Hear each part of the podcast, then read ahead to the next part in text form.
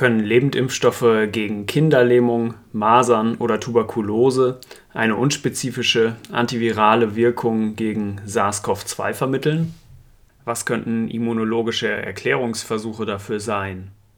Und was hat es mit der Studie auf sich, die den altbekannten BCG-Impfstoff gegen Tuberkulose nun zur Prävention von Covid-19 einsetzen will? Das sind Fragen, denen wir uns heute im ersten Teil des Infektiopods widmen. Im zweiten Teil wird es dann noch ein bisschen kontroverser.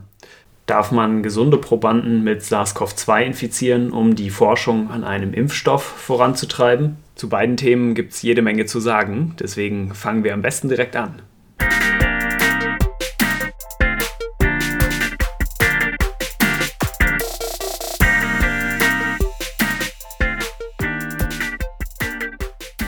Willkommen zu einer neuen Folge vom Infektiopod. Heute soll es natürlich wieder über Covid-19 gehen und wie schon in der letzten Folge angesprochen, wollen wir uns heute über Lebendimpfstoffe unterhalten, die möglicherweise als unspezifisch wirksame antivirale Substanzen wirken können. Und was wir genau damit meinen, das erklären wir gleich auch noch. Das ist insofern auch ein neues äh, Format heute, weil wir heute mal einen Infektiopod zu dritt aufnehmen. Und zwar ähm, bin ich dabei, Till Koch, ähm, ich kennt ihr ja schon, und außerdem noch Annette Hennigs, die war ja auch schon in den letzten Folgen immer dabei. Und wir haben aber auch noch einen dritten Gast heute eingeladen. Und zwar ist das Barbara Karlsdorf. Aus Borstel ist die zugeschaltet. Genau, und vielleicht mögt ihr beiden euch noch mal ganz kurz vorstellen. Vielleicht erst Annette und dann Barbara. Ja, ich bin ja Annette Hennigs. Ich arbeite auch mit Till zusammen am UKE in Hamburg, bin Internistin und ja, freue mich, dass wir wieder ein bisschen reden können heute Abend. Mein Name ist äh, Barbara Karlsdorf. Ich arbeite als Oberärztin an der Medizinischen Klinik in Borstel, ähm, betreue dort die Tagesklinik für Onkologie und die Infektionsstation. Das sind hauptsächlich Tuberkulosepatienten und ähm, darüber bin ich sozusagen heute halt auch eingeladen, weil es unter anderem über das BCG-Vakzin gegen Tuberkulose geht. Und äh, ja, ich freue mich dabei zu sein und bin mal gespannt, wie das funktioniert. Ähm, wir fangen vielleicht erst mit so einer kleinen historischen Einführung an, ähm, weil da die Beobachtung, dass Lebendimpfstoffe so unspezifische antivirale Effekte haben, wurde sogar schon bei der ersten Vakzinierung gemacht, als der Edward Jenner Ende des 18. Jahrhunderts, ich glaube es war 1796, wenn ich mich richtig erinnere, ähm, diesen kleinen Jungen seines Gärtners geimpft hat, den James Phipps, äh, hat er und danach dann so Folgeversuche gemacht hat, also die erste Impfung über überhaupt damals gegen die Smallpox, also gegen die richtigen Pocken, hat der schon beobachtet und wohl auch in einem Manuskript beschrieben, dass die Leute, die die Vakzinierung erhalten haben, auch weniger andere Erkrankungen bekommen haben, zum Beispiel Herpes. Ähm, wo die damals wussten die natürlich noch nicht, dass, das, dass es äh, auch Viren waren, die das Herpes auslösen. Aber genau, das heißt, es ist schon eigentlich eine sehr frühe Beobachtung. Und auch in den Jahren und vor allem jetzt Jahrzehnten des letzten Jahrhunderts ähm, gab es immer mal wieder Berichte, dass Lebendimpfstoffe ähm, vor anderen viralen Erkrankungen schützen. Und wir wollen das heute diskutieren anhand von Beispielen von drei Lebendimpfstoffen. Das eine ist das lebende Poliovakzin, also äh, das orale Poliovakzin OPV. Das zweite ist die Masernvakzine, die bei uns immer als MMR, also Mumps, Masern, Röteln verimpft wird. Auch das ein Lebendimpfstoff. Und das dritte ist eben der Tuberkuloseimpfstoff BCG, beziehungsweise eine etwas neuere, quasi geupdatete Variante davon. Bevor wir jetzt als erstes über die orale Polio-Vakzine OPV reden, müssen wir nochmal eine ganz kurze Einführung zu den Polioviren machen. Polio ist ja Kinderlähmung und die Polioviren sind ganz kleine Viren, die sind nur ungefähr 7400 Basenpaare groß, also ganz kurze Viren. Sie haben keine Hülle und das Genom besteht aus einzelsträngiger Positiv-RNA. Die Familie sind PicoRNA-Viren und die Gattung sind Enteroviren, wo noch ganz viele andere Viren dazugehören, unter anderem auch so Coxsackie oder Rhinoviren, die gewöhnliche Erkältungen auslösen. Bei den Polioviren gibt es drei Serotypen, 1, 2, 3. Die haben auch noch so Namen wie Mahoney, Lansing oder Socket, 1, 2 und 3 jeweils. Und die kommen sehr unterschiedlich häufig vor. Der einzige noch verbleibende Ursprungsserotyp ist eigentlich Serotyp 1. Der kommt noch in einigen Ländern der Welt vor. Serotyp 2 ist 2015 und Serotyp 3 2019 ausgerottet worden. Und gegen diese Polioviren gibt es jetzt zwei verschiedene Impfstoffe, die beides von amerikanischen Ärzten in den 1950er Jahren entwickelt wurden. Das erste ist ein inaktivierter Polio-Impfstoff, IPV, nennt man auch Salk-Impfstoff, nach dem amerikanischen Arzt Jonas Salk benannt. Den gibt es entweder monovalent, also nur gegen einen Serotypen wirksam, oder trivalent, also gegen alle drei Serotypen wirksam. Diesen inaktivierten Polioimpfstoff appliziert man intramuskulär, also man spritzt den, und der schützt die Geimpften sehr zuverlässig vor der Erkrankung. Was er aber nicht macht, er macht keine sterilisierende Immunität. Das heißt, man kann sich trotzdem noch infizieren mit den Polioviren über die fäkal-orale Route, also indem man verunreinigte Nahrung zum Beispiel zu sich nimmt. Und die Viren können dann auch weiterhin in, dem geimpften, in der geimpften Person replizieren, sich also vermehren. Und man scheidet dann auch weiterhin äh, mit dem Stuhl noch infektiöse Polioviren aus. Im Gegensatz dazu gibt es auch eine orale Polio-Vakzine, OPV genannt, äh, benannt nach Albert Sabin, einem anderen amerikanischen Arzt, der das auch in den 1950er Jahren entwickelt hat. Das ist jetzt eine attenuierte, das heißt abgeschwächte Vakzine. Das heißt, da sind lebende Viren drin, die eben durch vermehrtes Passagieren, also immer weiter in Zellkulturen das äh, Züchten von den Viren, so weit abgeschwächt sind, dass Mutationen entstanden sind und die Viren ähm, schwach genug geworden sind, dass man sie auch zum Impfen gut nehmen kann. Das ist jetzt eine Schluckimpfung, das heißt, die muss nicht gespritzt werden und ist deswegen extrem einfach. Das kennen viele wahrscheinlich noch aus ihrer Kindheit ähm, von solchen Zuckerwürfeln, die man isst und dann danach sehr zuverlässig gegen Polio geschützt ist. Diese Impfung ist jetzt insofern besonders, als dass sie eine komplette Immunität, eine sogenannte stille Feierung verursacht. Das heißt, nicht nur kriege ich die Erkrankung nicht, sondern ich kann mich auch nicht mehr mit den Viren infizieren und sie auch nicht mehr an andere weitergeben. In Deutschland wird diese orale, orale Polio-Vakzine seit 1988 nicht mehr verwendet, weil extrem selten es zu sogenanntem Impfpolio kam. Ähm, aber die Vakzine wird noch vorgehalten, ähm, um im Falle von einer Eintragung von Polio nach Deutschland ähm, rasch sogenannte Riegelimpfungen durchführen zu können. Und dass dieses orale Polio-Vakzin jetzt positive Effekte haben könnte, auf die Gesundheit generell hat man eben auch schon in den vergangenen Jahrzehnten bemerkt. Das waren eigentlich immer so epidemiologische Beobachtungen. Und die Beobachtungen jetzt auf das Polio-Vakzin waren eben, dass es diese unspezifischen Effekte gibt. Das heißt also, dass die geimpften Personen nicht nur vor Kinderlähmung geschützt waren, sondern sich auch eine wesentliche Reduktion von Mortalität, also der Sterblichkeit, oder auch von Morbidität, also von der Erkrankungsrate, von anderen Erkrankungen gezeigt hat, also zum Beispiel Atemwegserkrankungen oder auch äh, diverse andere Infektionserkrankungen. Diese Beobachtungen, die man gemacht hat, ähm, haben, sind in den 1950er Jahren nochmal etwas genauer beschrieben worden. Und zwar ist da das äh, Phänomen der sogenannten viralen Interference beschrieben worden. Ähm, und die Interferone sind zum ersten Mal besch äh, beschrieben worden. Das sind also so Botenstoffe, so Zytokine, ähm, die ausgeschüttet werden von Zellen, wenn sie infiziert sind mit Viren. Man hat im Prinzip beobachtet, dass eine Zelle resistent wird gegenüber Virusinfektionen, wenn sie vorher mit einem anderen lebenden Virus infiziert wurde oder auch einem inaktivierenden Virus ausgesetzt worden war. Und ähm, da das war sozusagen, da hat man dann zum ersten Mal so eine immunologische Theorie ähm, aufgestellt, warum das sozusagen wirksam sein könnte ähm, und warum nicht nur es durch die Vakzine spezifische antivirale Effekte, also wirklich auf das Poliovirus, sondern eben auch auf andere Viren ähm, geben konnte.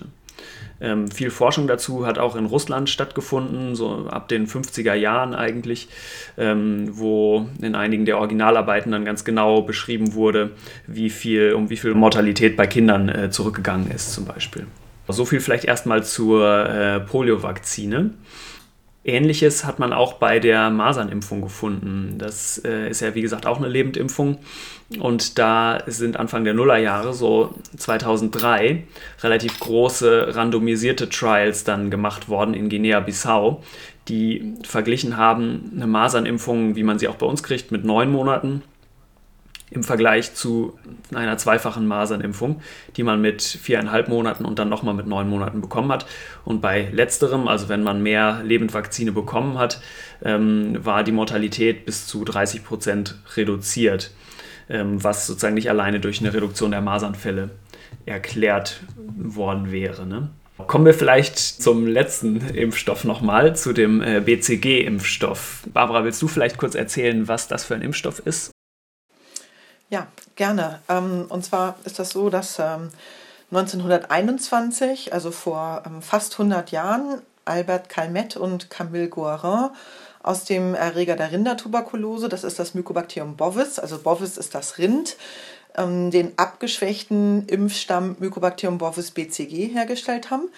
BCG sind dabei die ähm, Buchstaben ähm, dieser beiden, ähm, ich sag mal, Impfstoffentwickler. Und das BCG ist bis heute der einzige Impfstoff, der weltweit klinisch ähm, verwendet wird gegen die Tuberkulose. Man weiß aber, dass dieser Effekt des Impfstoffs limitiert ist. Ähm, die Impfung schützt nicht vor einer Infektion oder vor der Erkrankung. Sie schützt aber insbesondere Kleinkinder vor einem schweren Verlauf und ähm, reduziert darüber ähm, dann die hohe Sterblichkeit, die insbesondere bei Kleinkindern oder Kindern mit der Tuberkulose assoziiert ist. Ich hatte gehört, dass die Kinder vor allem Meningitis und so eine Miliartuberkulose, dass die davor geschützt sind, ne? also vor so einer Hirnhautentzündung, also einer der gefürchteten Komplikationen. Genau, das meinte ich mit, mit schwerem Verlauf der Erkrankung, also ähm, eben insbesondere genau das, was du gerade gesagt hast, die Miliartuberkulose oder die ähm, tuberkulöse Meningitis bei Kleinkindern. Da davor sind sie durch den Impfstoff geschützt. Der Impfstoff wird innerhalb der ersten zwei Tage nach der Geburt an den, Neugebor den Neugeborenen sofort gegeben. Und ähm, das passiert aber inzwischen nur noch in den Hochinzidenzländern. Also bei uns in Deutschland wird BCG gar nicht mehr geimpft bei den Kleinkindern. Und ähm, da die Tuberkulose ja weiterhin weltweit eine der oder die führende ähm, Infektionskrankheit ist mit der höchsten Todesrate, ist es natürlich so, dass ähm, ich sag mal, jahrzehntelang ähm, viele daran versucht haben, gearbeitet haben, einen besseren Impfstoff zu entwickeln. Und einer, der in der Pipeline ist, ist dieser Impfstoff ähm, VPM 1002. Ähm, VPM steht für Vaccine Project Management. Das ist eine GmbH, die an der Entwicklung des Impfstoffes beteiligt ist, in den verschiedenen Studienphasen. Und ursprünglich kommt der Impfstoff aus dem ähm, Labor des Tuberkulose-Experten Stefan Kaufmann vom Max-Planck-Institut in Berlin. Ähm, ja, und dieser Impfstoff ähm, wirkt nun anders als der reine BCG-Impfstoff. Ähm, da ist jetzt die Frage, warum wirkt der BCG-Impfstoff nicht so perfekt, wie man sich das wünschen würde? Warum schützt er eben nur vor schweren Verläufen und nicht vor einer Infektionskrankheit oder nicht vor der Infektion, ist besser ausgedrückt. Ähm, es ist halt so, dass du ja gerade über den Masernimpfstoff gesprochen hattest. Ähm, das sind effektive Impfstoffe. Äh, da bilden, bildet der Körper Antikörper, die dann den extrazellulären Erreger abtöten können. Und bei, den, bei der Mykobakterienerkrankung ist es so, dass die Mykobakterien intrazellulär leben. Ähm, bei der Lungentuberkulose zum Beispiel in den Alveolarmakrophagen in der Lunge und sich eben in diesen Alveolarmakrophagen verstecken. Das heißt, der Erreger äh, wird gar nicht von Antikörpern, die sich bilden würden, erreicht und nur wenn die infizierte Zelle ähm, abgetötet wird ähm, und dann Boten äh, oder Teilstoffe des Erregers, also die sogenannten Antigene, in die Umgebung kommen, dann hat das Immunsystem die Chance, eine zelluläre Immunantwort auszubilden. Dadurch, dass der Erreger vorher intrazellulär ist, passiert das halt nicht. Ich wollte noch mal kurz zu der äh, BCG-Impfung ähm, zurückkommen. Ähm, kannst du noch mal kurz die Nebenwirkungen schildern oder weswegen will man, also ich, ich habe verstanden, dass er nicht so richtig gut wirksam ist, aber es gab ja auch Berichte über Nebenwirkungen. Ne? Was wären das denn so zum Beispiel?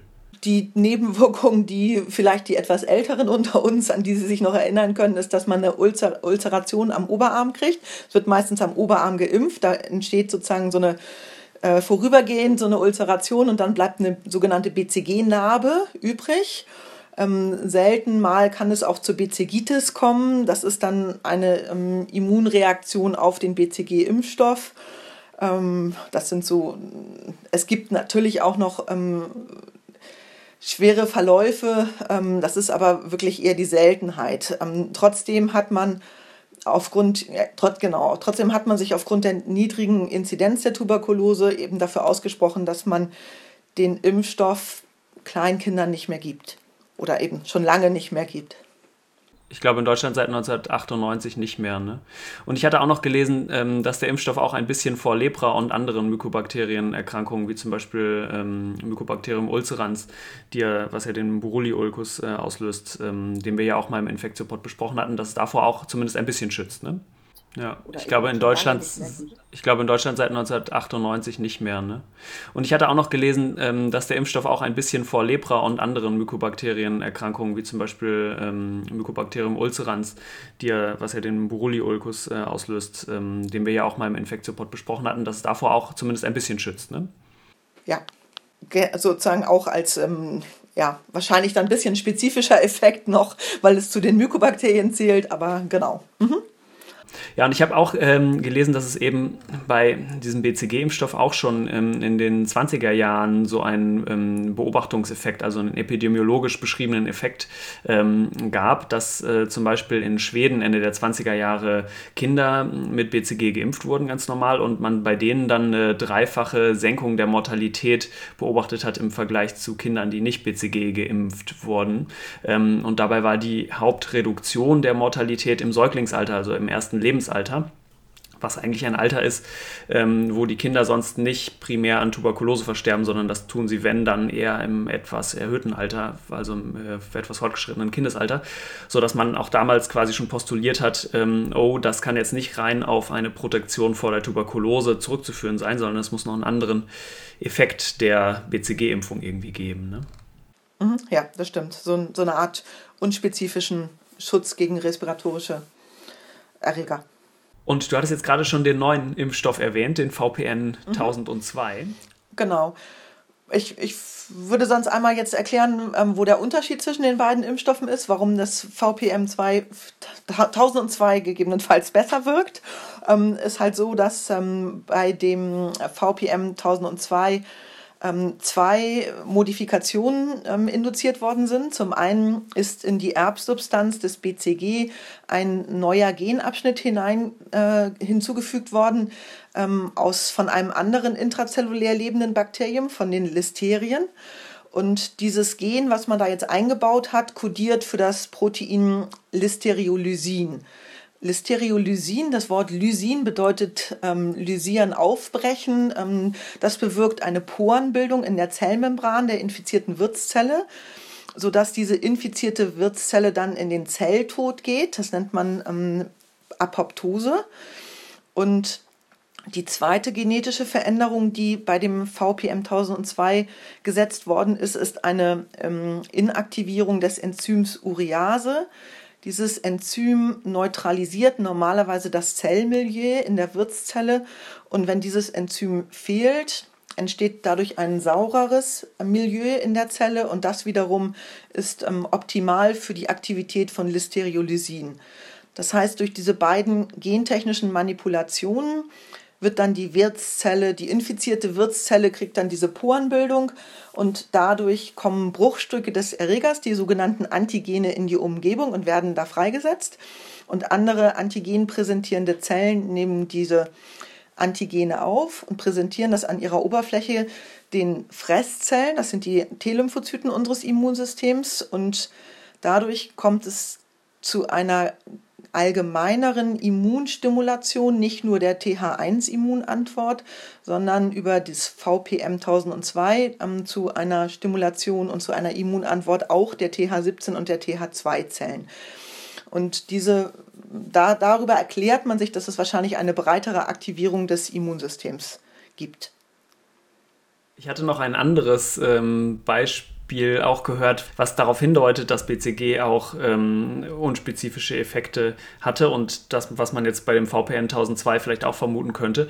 Ähm, und zwar schon relativ lange ist ja BCG auch eingesetzt beim Blasenkrebs. Also wenn jemand Krebs in der Blase hat, dann nimmt man quasi relativ viel von diesem BCG-Impfstoff und ähm, spült den quasi in die Blase und lässt das da über mehrere Stunden drin und einwirken. Und aus Gründen, die man nicht so genau versteht, scheint es dann eine Immunreaktion zu geben, die auch sich, also eine Immunaktivierung, die sich gegen die Krebszellen äh, richtet. Ne? Stimmt. Also das ist halt auch eine Beobachtung, die wir schon lange medizinisch benutzen und die auch nochmal als Hinweis dienen kann, dass es eine breite, allgemeine, viel allgemeinere Immunantwort auslöst und eben nicht keine mykobakteriumspezifische Immunantwort. Ähm, bei dieser BCG-Installation bei Patienten mit Blasenkrebs kann es zum Beispiel auch zu dieser BCGitis kommen. Das war die Nebenwirkung, die ich vorhin als Rarität beschrieben hatte ähm, nach der BCG-Impfung von Neugeborenen.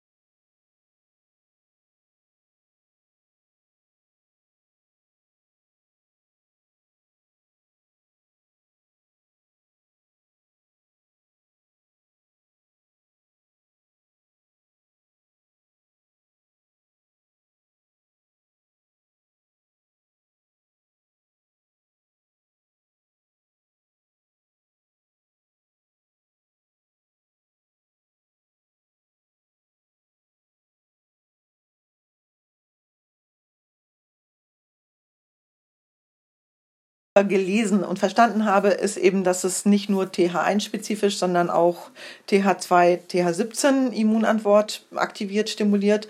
Und ähm, dann gibt es nochmal ähm, eine Arbeit, die zeigt, dass äh, wahrscheinlich die Zytokin-Interleukin-1-Beta-Achse aktiviert wird und dadurch, das insbesondere bei Virusinfektionen und dadurch die Viruslast reduziert wird.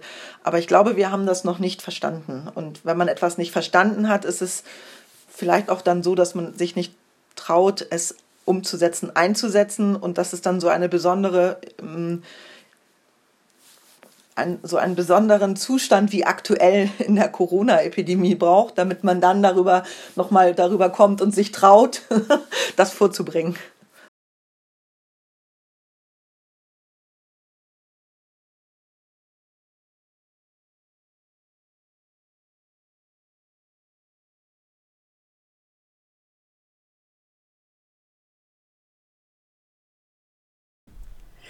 Genau, ich, ich, also ich von den ganzen immunologischen Sachen bin ich tatsächlich nicht so versiert, ähm, da jetzt auf eurem Level mitzudiskutieren. Aber man muss auch sagen, dass natürlich diese ganzen Beobachtungen von ganz kleinen Kindern stammen und da natürlich kontrollierte Studien mit Impfstoffen in einer eh schon sehr sagen wir mal, kritischen Environment, wo es jetzt vielleicht auch in Europa ist, wo man ja um jeden Impfstoff, den man äh, ähm, diskutiert, ähm, wo es da viel Diskussion gibt, ist, glaube ich, auch schwierig. Also ähm, erschwert auch, glaube ich, eine kontrollierte Untersuchung dieser, dieser Geschichten dann nochmal mehr. Habe zwei äh, zumindest ganz rudimentäre Erklärungsansätze gelesen in so einem Übersichtsartikel, den ich auch gerne nochmal verlinke. Das eine ist so eine T-Zell vermittelte Cross-Reactivity ähm, oder auch heterologe Immunität genannt. Ähm, wir kennen das Phänomen ja bei Antikörpern zum Beispiel. In der Theorie sind Antikörper ja sehr spezifisch und binden eigentlich nur an ein Antigen, aber wie immer in der Medizin ist es natürlich nicht ganz genau so, sondern es ist etwas komplizierter. Das heißt, Antikörper können auch kreuz reagieren und auch an ein ein anderes Antigen binden, was äh, nicht ganz spezifisch ist. Ne? Und das Prinzip der heterologen Immunität. Das sagt jetzt nämlich im Prinzip, dass ähnlich wie bei den Antikörpern, die auch ähm, quasi unspezifisch an ein anderes Antigen binden können, ähm, es einen ähnlichen Effekt auch bei den T-Zellen geben könnte. Das heißt, dass ähm, T-Zellen, wo wir auch dann eigentlich von ausgehen, Barbara hat es vorhin gesagt, es gibt so verschiedene TH1-Typen und TH2-Typen, die sozusagen entweder eher äh, aktivierend oder eher so regulierend, also eher dämpfend äh, wirken. Ähm, aber eigentlich gehen wir davon aus, dass auch diese T-Zellen sehr spezifisch sind, nachdem sie äh, durch die Antigen präsentieren präsentierende Zellen eben nur genau ein Antigen präsentiert bekommen haben. Ähm, und da bei denen scheint es aber auch so zu sein, dass es das Ganze etwas komplexer ist und dass es sozusagen weniger ein monoklonaler Strain von einer aktivierten T-Zelle ist, sondern dass es eher um so ein ähm, T-Zell-Netzwerk geht ähm, und auch die T-Zell-Rezeptoren sozusagen jeweils dann ein etwas breiteres Repertoire haben können, mit denen sie auch vielleicht so ähnliche Antigene erkennen. Ne? Das war sozusagen die erste Theorie. Und die zweite ist, dass auch das ähm, angeborene, also das Innate Immune System, ähm, einen gewissen Trainingseffekt erfahren kann, also sozusagen eine trainierte Immunität. ich glaube, dieses Wort trainiert ist so ein bisschen in Abgrenzung zu sehen zu so sowas wie Memory oder so Gedächtnis, was man ja eher mit dem ähm, erworbenen Immunsystem in ähm, Verbindung bringt. Aber äh, diese Theorie von dem trainierten, angeborenen Immunsystem sagt im Prinzip, dass einerseits ähm, die Rezeptoren, die relativ unspezifisch antigene Strukturen, zum Beispiel Erbgut oder so von äh, Viren oder äh, Bakterien erkennen, zum Beispiel diese Toll-like Receptors, dass die vermehrt stimuliert werden können, aber auch, dass die Zellen vom angeborenen Immunsystem, also zum Beispiel Neutrophile, Monozyten oder auch NK-Zellen, dass die epigenetisch über Methylierungsprozesse so ein bisschen reprogrammiert werden oder irgendwie aktiver werden durch diese Lebendimpfstoffe. Ne? Soweit zur Theorie. Okay, und aber diese jetzt vielleicht noch in der Theorie bestehenden Effekte wollt ihr, Barbara, jetzt in, unter anderem in Borstel ja auch in der Studie austesten. Ne? Vielleicht könntest du kurz sagen, was ihr mit dem VPN 1002 Impfstoff äh, vorhabt. Ja, das ist jetzt eine Studie, die eben die Corona-Epidemie, glaube ich, möglich macht und ähm, es ist so, dass in dem Rahmen 1000 Teilnehmer getestet werden sollen, die alle beruflich mit, mit ähm, Corona-Patienten Kontakt haben. Das heißt, es sind 1000 Personen, die aus dem medizinischen Bereich kommen, zum Beispiel Rettungsassistenten, Pflegekräfte oder ärztliches Personal. Ähm, von den 1000, die werden sozusagen halbiert. Da gibt es 500, die kriegen den ähm, Impfstoff VPM 1002 und die anderen 500 werden mit einem Placebo-Impfstoff geimpft. Und dann ähm, bekommen die einen Online-Link und ähm, berichten regelmäßig am Anfang jeden Tag und dann nachher wöchentlich darüber, ob sie ähm, respiratorische ähm, Krankheiten bekommen und ähm, dann werden über das nächste halbe Jahr die Fehltage im Beruf ausgewertet. Das heißt, man verspricht sich davon, dass eben diejenigen, die mit dem VPM 1002 geimpft worden sind, im nächsten halben Jahr, in dem wir sicherlich alle, die beruflich mit Corona zu tun haben, eben regelmäßig ähm, äh, gechallenged werden, regelmäßig sozusagen mit dem Immunsystem irgendwo darauf reagieren müssen, dass, ähm, dass jetzt von den 500, die mit dem neuen Impfstoff geimpft werden, ähm, bei denen weniger Fehltage aufgrund der vor stattgehabten Impfung ähm, zu, auftreten werden im Vergleich zu denjenigen, die mit dem Placebo geimpft werden.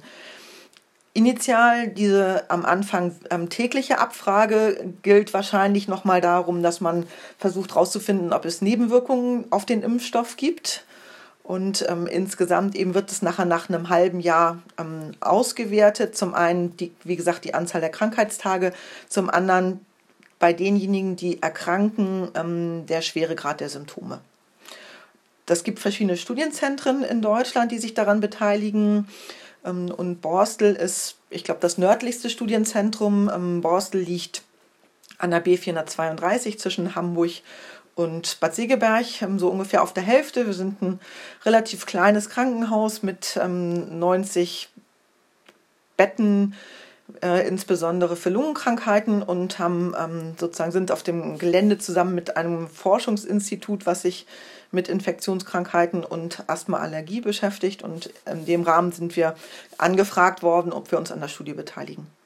Ich finde es total spannend, muss man sagen, weil ich hatte auch ähm, von diesen Berichten jetzt gelesen, dass eben in Ländern mit einer hohen BCG-Impfrate im Kleinkindesalter es viel, viel weniger äh, Covid-19 gibt. Und das ist ja sehr auch in der, in der allgemeinen Presse sozusagen auch durchgegangen. Und da sind natürlich ganz, ganz viele Störfaktoren drin. Das ist ganz andere, äh, ganz andere Epidemiologie. Das sind ja also afrikanische Länder, wo einfach die Bevölkerung viel, viel jünger ist. Und das ist natürlich kann man das überhaupt nicht auseinander dividieren. Was ist jetzt BCG und was ist einfach die, die Grund, das Grundrauschen sozusagen. Das finde ich super spannend, also diese Studie, weil man das ja wirklich jetzt unser Kollektiv von jung bis alt, von vorerkrankt und nicht und das dann randomisiert. Also da bin ich sehr gespannt. Ja, und vor allem auch, dass es placebo kontrolliert ist, ne? ja. ne? Das ist nicht nur, äh, nicht nur randomisiert, finde ich auch, das ist wirklich super. Ja, ähm, genau, ich denke, es ist auch nochmal ja, äh, wichtig oder interessant. Ähm, ja, sag, sag du erst. Ja, also Das stimmt natürlich, wobei man dann, glaube ich, trotzdem berücksichtigen muss, dass wir dadurch, dass wir ja eine, ähm, dass wir nur rekrutieren in dem Alter zwischen, ich sag mal, 20 und 60, ja, ist das dann ähm, wieder doch eine spezielle Gruppe. Aber es geht natürlich darum, dass man im Moment jetzt mal das testet an einer Risikogruppe äh, mit einer relativ hohen mit einem relativ hohen, hohen Risiko, sich auch zu infizieren. Dadurch, dar, darüber ist die Gruppe entstanden. Ähm, aber wir haben jetzt eben, ich sag mal, Kinder und Jugendliche sind nicht mit drin und ähm, die ähm, Rentner, die eben dann nicht mehr regelmäßig den Patientenkontakt haben, sind dann auch nicht mehr drin, wenn man jetzt das mal so nimmt. Insofern ist es schon wieder so ein bisschen eine spezielle Gruppe, aber natürlich äh, Vorteil ist, dass es ähm, placebo kontrolliert äh, und ähm, doppelblinde Studie ist. Also es ist auch eine verblindete Studie. Es ist auch nicht so, dass wir als diejenigen, die impfen, wissen würden, ob wir jetzt den Impfstoff oder das Placebo geben. Genau, und ich fand ähm, den, den Outcome, den man messen will, auch ganz interessant. Das äh, hat man sonst in Studien ja auch nicht unbedingt, dass man, dass der primäre Outcome eigentlich die Fehltage sind. Ähm, das hängt aber, glaube ich, ja mit der Theorie zusammen, weil es ja nicht die Theorie ist, dass diese Impfung einen wirklich komplett schützt vor SARS-CoV-2-Infektionen, sondern dass sie eher ähm, die Erkrankung abmildert oder es vielleicht ein bisschen unwahrscheinlicher macht, dass man sich infiziert. Ne? Genau. Ich glaube auch, so ähnlich wie bei dem BCG und der Tuberkulose, dass nicht vor der Infektion geschützt wird, sondern dass dann eben nur der Schweregrad der Erkrankung vermindert wird oder bei denjenigen, die ins Krankenhaus kommen, eben meinetwegen die ähm, Anzahl der Intensivstationstage oder sowas reduziert sind. Also der, allein der Schweregrad ähm, wird gemildert und nicht ähm, eine Immunisierung erreicht. Und wie lange beobachtet ihr die nach? Hattest du vorhin gesagt, ein Jahr oder ähm, wie lange? Sechs Monate. Sechs Monate. Okay, genau, weil ich habe nämlich auch gehört, dass diese unspezifischen ähm, Aktivierungen der angeborenen Immunität äh, vielleicht auch nur wenige Monate anhalten. Also es ist, wie gesagt, immunologisch noch wenig verstanden, aber ähm, das könnte auch sein, dass das dann im Laufe der sechs Monate vielleicht sich auch nochmal verändert. Ne? Ja, das stimmt. Also gerade wenn man sich das ähm, bei der BCG-Impfung bei den Neugeborenen anguckt, hat man halt den höchsten Schutz ja auch innerhalb der ersten zweieinhalb Jahre ähm, bei den Kleinkindern. Ähm, trotzdem ist in diesen Studien als Nebeneffekt ja gezeigt worden, dass die bis zum Alter von 15 Jahren war da das Follow-up teilweise, dass ähm, eben bei denen auch im, ins jugendliche Alter hinein wohl noch äh, die Anzahl der ähm, respiratorischen Infektionskrankheiten mit stationärem Krankenhausaufenthalt reduziert war. Es gibt, sind da so zwei, ich, ich finde, es sind so zwei unterschiedliche Aussagen. Gefühlt würde ich sagen, es hilft primär initial für die ersten Monate oder meinetwegen für ein Jahr. Ähm, aber es gibt auch Daten dafür, dass es möglicherweise länger schützt. Ich würde sonst noch mal einmal kurz das nutzen und Werbung machen. Das heißt, wenn jemand jetzt ähm, Zuhörer ist und äh, Interesse dran hat, dann kann er sich demnächst bei uns an das Studienzentrum des Forschungszentrums Borstel wenden. Und ich sage einmal gerne die Telefonnummer 04537 188 8080. Super, das heißt, da können alle, die Lust haben, äh, sich gegen BCG impfen lassen. Ähm Darf man denn auch teilnehmen, wenn man BCG schon geimpft ist? Oder ist das ein Ausschlusskriterium? Ja. Nein, ist unabhängig davon. Die frühere Impfung ähm, schließt jetzt nicht sozusagen eine Teilnahme aus. Alles klar. Gut, das war der erste Teil des Podcasts, bei dem wir über die unspezifischen antiviralen Effekte von Lebendimpfungen reden wollten. Ähm, Annette, was wollten wir im zweiten Teil besprechen?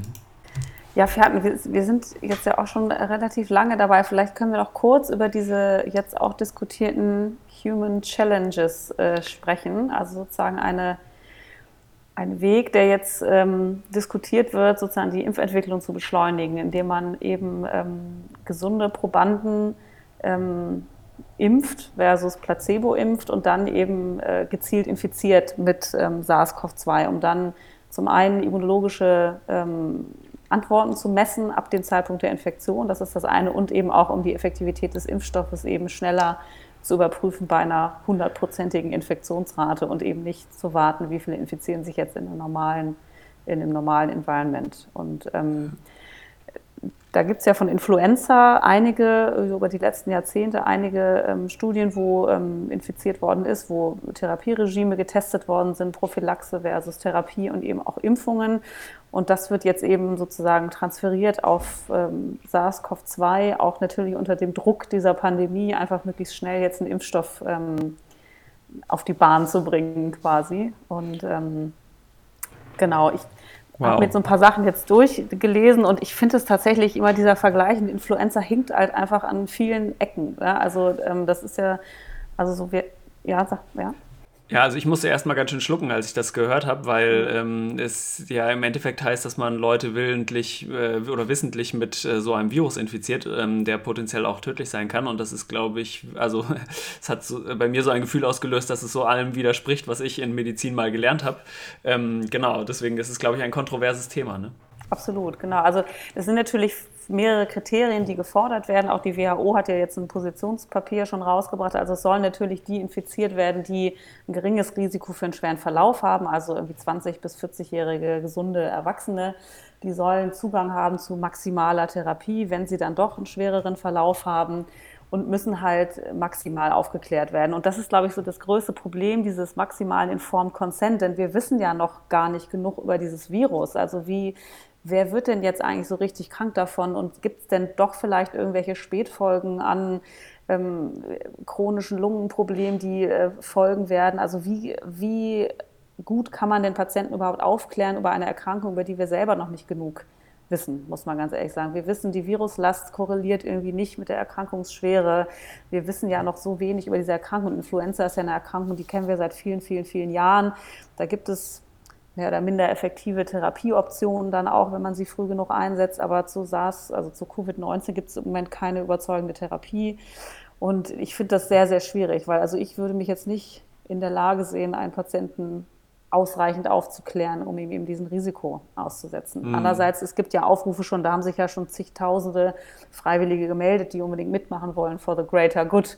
Ne? Und ähm, das ist natürlich dann die andere Sache, wo man sagt, ähm, riskiert man einige wenige für das größere Gut. Aber das ist natürlich eine ethisch wow. extrem schwierige, also ich habe da auch große Bauchschmerzen, muss man sagen, allein drüber ja. zu reden. ja. Ich glaube, das ist eine wirklich schwierige ethische Frage und man muss aufpassen, dass man dann nicht äh, ich weiß nicht, wo das angedacht ist, dass man diese Challenge-Studie durchführt, aber ich glaube, man muss dann wirklich aufpassen, dass man nicht ähm, Personen einschließt, rekrutiert, die aufgrund einer Vergütung, die dann ja nachher sozusagen den, der Familie zugutekommt, irgendwo so ein hohes Risiko eingehen. Ähm, das finde ich eine sehr schwierige ethische Frage. Genau, und es ist auch, glaube ich, mal verglichen worden mit so Studien mit Challenge-Modellen, die man schon mit Malaria macht, aber gemacht hat in der Vergangenheit schon seit vielen Jahren, wo man Leute mit Malaria infiziert hat. Aber das hinkt auch ein bisschen der Vergleich, weil das waren ja immer äh, Versuchsaufbauten, wo die Leute zunächst IV-Malaria-Parasiten abbekommen haben, dann aber auch immer direkt äh, 100% wirksame Medikamente da, dagegen bekommen haben. Das heißt, die, da war eigentlich keine Chance da, dass die wirklich einen bleibenden Schaden davon gekriegt haben. Ne? Und äh, wie Annette schon gesagt hat, letztlich wissen wir einfach noch viel zu wenig darüber eigentlich. Und man muss natürlich auch sagen, es ist natürlich,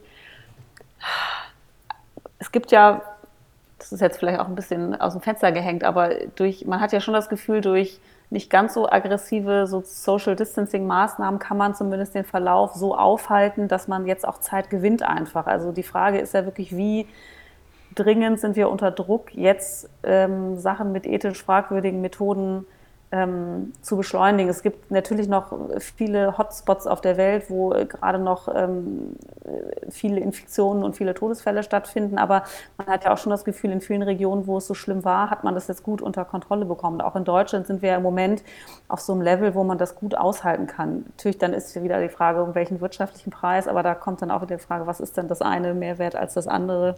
Ja. Ja, wobei ich glaube, dass das mh, mm, in den Ländern, in denen dann eine hohe Bevölkerungsdichte, also ich denke jetzt gerade mal an die Länder im südlichen Afrika, dann da glaube ich, in den Slumgebieten oder so, glaube ich, dass das mit dem Social, Social Distancing nicht so gut funktionieren wird und dass das dort noch ein sehr großes Problem wird. Das bedeutet jetzt nicht, ähm, dass, dass ich dafür bin, dass diese Studie jetzt auf Biegen und Brechen durchgeführt wird. Aber ich glaube, dass wir jetzt natürlich in Deutschland oder in Europa aus einer relativ guten ähm, Position mit hohem medizinischen Standard, mit einer hohen Verfügbarkeit von Krankenhausbetten, ähm, das zum Glück inzwischen, drei Monate später, so sagen können. Mir ist nicht ganz klar auch, ähm, wie, inwieweit so ein Human Challenge Model hm, wirklich die Impfstoffentwicklung auch beschleunigen würde. Also klar, man kann, äh, es, geht ja letztlich um eine Phase 3, also um eine Efficacy, also eine Wirksamkeitstestung, ähm, die man damit ähm, beschleunigen könnte. Genau, das wäre sicherlich äh, so, dass man das dann schneller da Daten generieren könnte. Andererseits, wie du gerade auch schon gesagt hast, Annette, man braucht ja eigentlich nur nach Großbritannien gucken, da sterben auch jeden Tag noch richtig viele Leute im Moment an SARS-CoV SARS-CoV-2. Das heißt, da hätte man auch ähm, eine sehr eine Population, wo man innerhalb von kurzer Zeit wahrscheinlich viele rekrutieren könnte, die sich bald infizieren werden. Ne? Also. Ja, gut, der Unterschied ist dann wahrscheinlich immer, dass du bei der einen Gruppe ähm, sie infizierst und dann sehr eng innerhalb der nächsten Tage ähm, mit Transkriptommessungen oder mit ähm, Zytokinmessungen, Blutveränderungen etc. irgendwo das genau beobachten kannst. Während du, wenn du jetzt so eine Studie in Großbritannien machst, ähm, müsstest du eine deutlich größere Gruppe nehmen und dann zeitlich versetzt gucken, wer davon, wer von denen ist krank geworden und kannst es dann gut vergleichen mit der, mit denjenigen, die nicht krank geworden sind. Aber dann weißt du nicht genau, an welchem Tag sind sie krank geworden, wann beginnen die spezifischen Veränderungen. Klar, immunologisch wäre es ein Traum, äh, sozusagen rein von den Daten her gedacht, einen Menschen äh, könnten zu infizieren und ganz genau zu messen. ja. Ja, wow, wirklich ein schwieriges und ethisch durchaus streitbares Thema. Ich denke, ihr habt gemerkt, dass wir drei uns nicht so sicher sind, ob das wirklich ein Weg ist, den wir bestreiten sollten, in unseren Bemühungen, einen Impfstoff gegen SARS-CoV-2 zu finden. Alles klar, dann danke ich euch beiden, dass ihr mitgemacht habt, heute bei dem äh, ersten Versuch zu dritt einen Infektionspot aufzunehmen. Ähm, super und genau, vielen Dank und bis zum nächsten Mal. Vielen Dank. Tschüss. Ganz herzlichen Dank. Tschüss. Wenn ihr Fragen, Anregungen oder Kritik habt, schreibt uns doch gerne eine E-Mail an info@infektiopod.de. Außerdem freuen wir uns natürlich, wenn ihr uns eine positive Bewertung zum Beispiel auf iTunes hinterlasst. Das hilft, den Podcast noch bekannter zu machen. Bis zum nächsten Mal. Tschüss.